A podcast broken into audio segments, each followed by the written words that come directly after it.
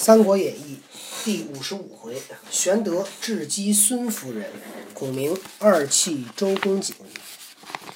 今天爸爸要出差了，所以呢，想把故事给小多多提前录出来，让他回来以后自己可以听一听。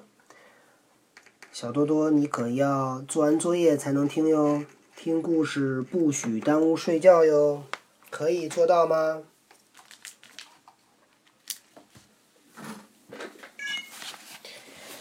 却说玄德见孙夫人房中两边枪刀森立，势必皆佩剑，不觉失色。管家婆进曰：“贵人修得京剧，夫人自幼好观武士，居常令侍婢击剑为乐，故而如此。”玄德曰：“非夫人所观之事，武甚心寒，可命暂去。”管家婆禀禀复孙夫人曰：“房中摆列兵器，交客不安，今妾去之。”教客说：“这个刘备比较娇气，娇气的客人。”孙夫人笑曰：“厮杀半生，尚惧兵器乎？都打了半辈子仗了，还怕兵器？”命尽撤去，令士婢解剑服侍。当夜，玄德与孙夫人成亲，两情欢洽。玄德又将金帛散给士婢，以买其心。先叫孙乾回荆州报喜。自此连日饮酒，国泰十分爱敬。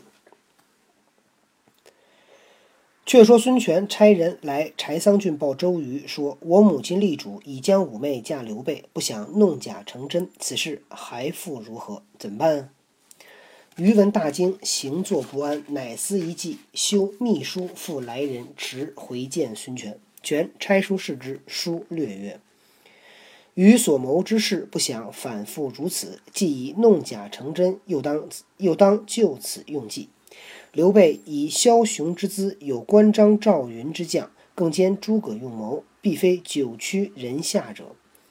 寓意莫如软困之于吴中，助胜为助攻势，以丧其心志；多送美色完好，以娱其耳目，使分开关，使分开关张之情，隔远诸葛之气，各置一方，然后以兵击之，大事可定矣。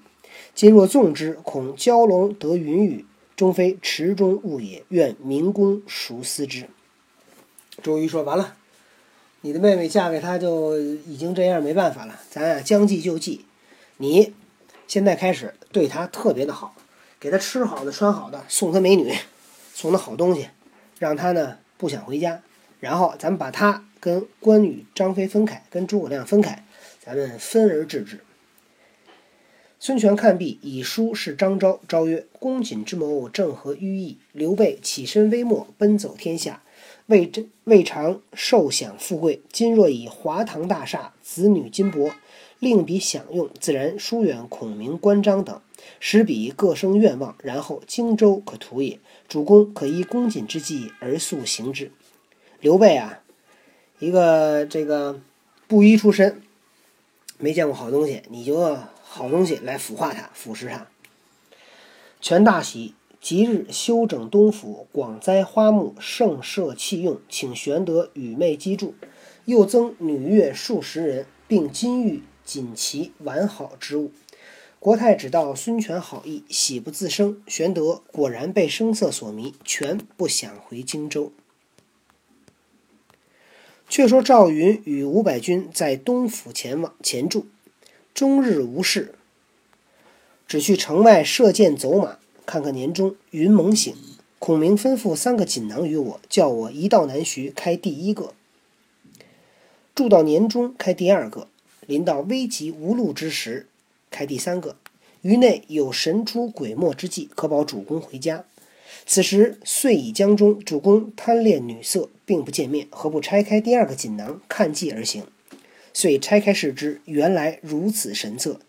即日竟到府堂，要见玄德。侍婢报曰：“赵子龙有紧急事来报贵人。”玄德唤入问之，云佯作失惊之状，曰：“主公身居画堂，不想荆州耶？你忘了荆州了吧？”玄德曰：“有甚事如此惊怪？有什么事儿啊？这么着急？”云曰：“今早孔明使人来报。”说曹操要报赤壁入兵之恨，起精兵五十万，杀奔荆州，甚是危急，请主公便回。玄德曰：“必须与夫人商议。”云曰：“若与夫若和夫人商议，必不肯叫主公回，不如休说，今晚便好启程。迟则误事。”玄德曰：“你且暂退，我自有道理。”云故意催逼数番而出，故意就催他。玄德入见孙夫人，暗暗垂泪。孙夫人曰：“丈夫何故烦恼？”玄德曰：“念被一生一身飘荡异乡，生不能侍奉二亲，又不能祭祀宗祖，乃大逆不孝也。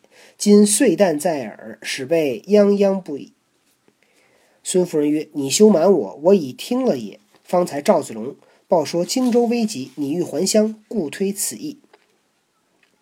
玄德啊，跟孙夫人说：“我呀，得回去祭祖，我这要不然的话，我这大逆不道。”孙夫人说：“你别骗我，我都听着了。”玄德跪而告曰：“呵，这玄德也真行，给媳妇跪下了。夫人既知，备安敢相瞒？备欲不去，使荆州有失，被天下人耻笑；若去，又舍不得夫人，因此烦恼。”夫人曰。妾以事君，任君所之，妾当相随。我既然已经跟你结婚了，你去哪儿，我跟你到哪儿。玄德曰：“夫人之心虽则如此，争奈吴国太与吴侯安肯容夫人去？夫人若可怜刘备，暂时辞别。”言毕，泪如雨下，又哭了。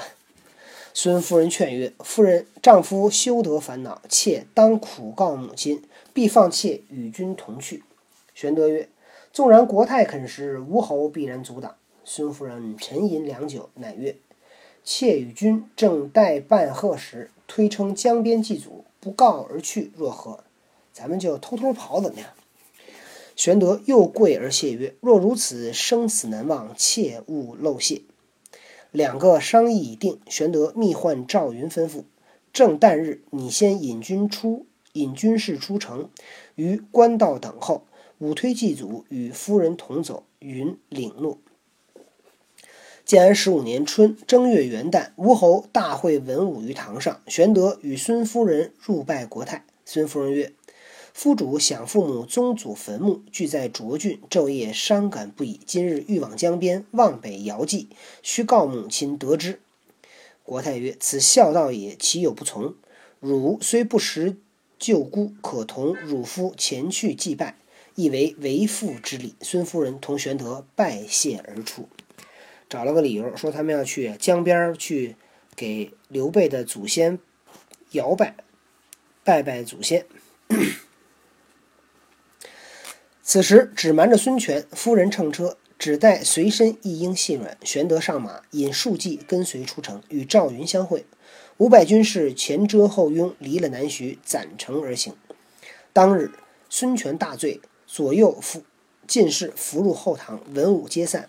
比及众官探得玄德夫人逃遁之时，天色已晚，要报孙权全醉不醒，即至睡觉，已是五更。次日，孙权闻之走了玄德，即唤文武商议。张昭曰：“今日走了此人，早晚必生祸乱，可急追之。”孙权令陈武、潘璋选五百精兵，无分昼夜，务要赶上拿回。二将领命去了。孙权深恨玄德，将岸上玉砚摔为粉碎。程普曰：“主公空有冲天之怒，某料陈武、潘璋必擒此人不得。”权曰：“焉敢违我令？敢违抗我的命令？”普曰：“郡主自幼好观武士，言义刚正，诸将皆惧。既然肯顺刘备，必同心而去。所追之将若见君主，岂肯下手？”权大怒，至所佩之剑，唤蒋钦、周泰听令曰。汝二人将这口剑去取五妹，并刘备头来，违令者立斩。蒋钦、周泰领命，随后引一千军赶来。这个孙权也可是为了天下，这妹妹也不要了，把妹把我妹妹跟刘备的脑都给我砍下来。却说玄德加鞭纵辔，攒城而行。当夜余路暂歇两个经次，慌忙起行。看看来到柴桑界首，望见后面尘头大起，人报追兵至矣。玄德慌问赵云曰：“追栓至既至，如之奈何？”赵云曰：“主公先行，某愿当后。”转过前面山脚，一彪军马拦住去路。当先两员大将厉声高叫曰：“刘备早早下马受缚，吾奉周都督将令，守候多时。”原来周瑜恐玄德走脱，先使徐盛、丁奉引三千军马于冲要之处扎营等候，时常令人登高遥望，料得玄德若投汉路，必经此道而过。当日，徐盛、丁奉料望得玄德一行人到，各绰兵器截住去路。玄德惊慌，勒回马，问赵云曰：“前有拦截之兵，后有追赶之兵，前后无路，如之奈何？”云曰：“主公休慌，军师有三条妙计，多在锦囊之中，已拆了两个，并皆应验。今尚有第三个在此，吩咐遇危难之时方可拆看。今日危急，当拆试之。”便将锦囊拆开，献与玄德。玄德看了，即来车前，泣告孙夫人曰：“备有心腹之言，至此尽当食宿。我跟你说实话吧。”夫人曰：“丈夫有何言语，实对我说。”玄德曰：“昔日吴侯与周瑜同谋，将夫人招嫁刘备，实非为夫人计，实非为夫人计，乃欲忧困刘备而夺荆州耳。夺了荆州，必杀刘备，必将杀备。”是以夫人为香饵而吊备也。备不惧万死而来，盖知夫人有男子之胸襟，必能连备。昨闻吴侯将欲加害，故托荆州有难，以图归计。幸得夫人不弃，同至于此。今吴侯又令人在后追赶，周瑜又使人于前截住，非夫人莫解此祸。如夫人不允，备请死于车前，以报夫人之德。说这个是吴侯，就是要为了害我，所以呢，把你嫁给我，是拿你啊做一个钓饵。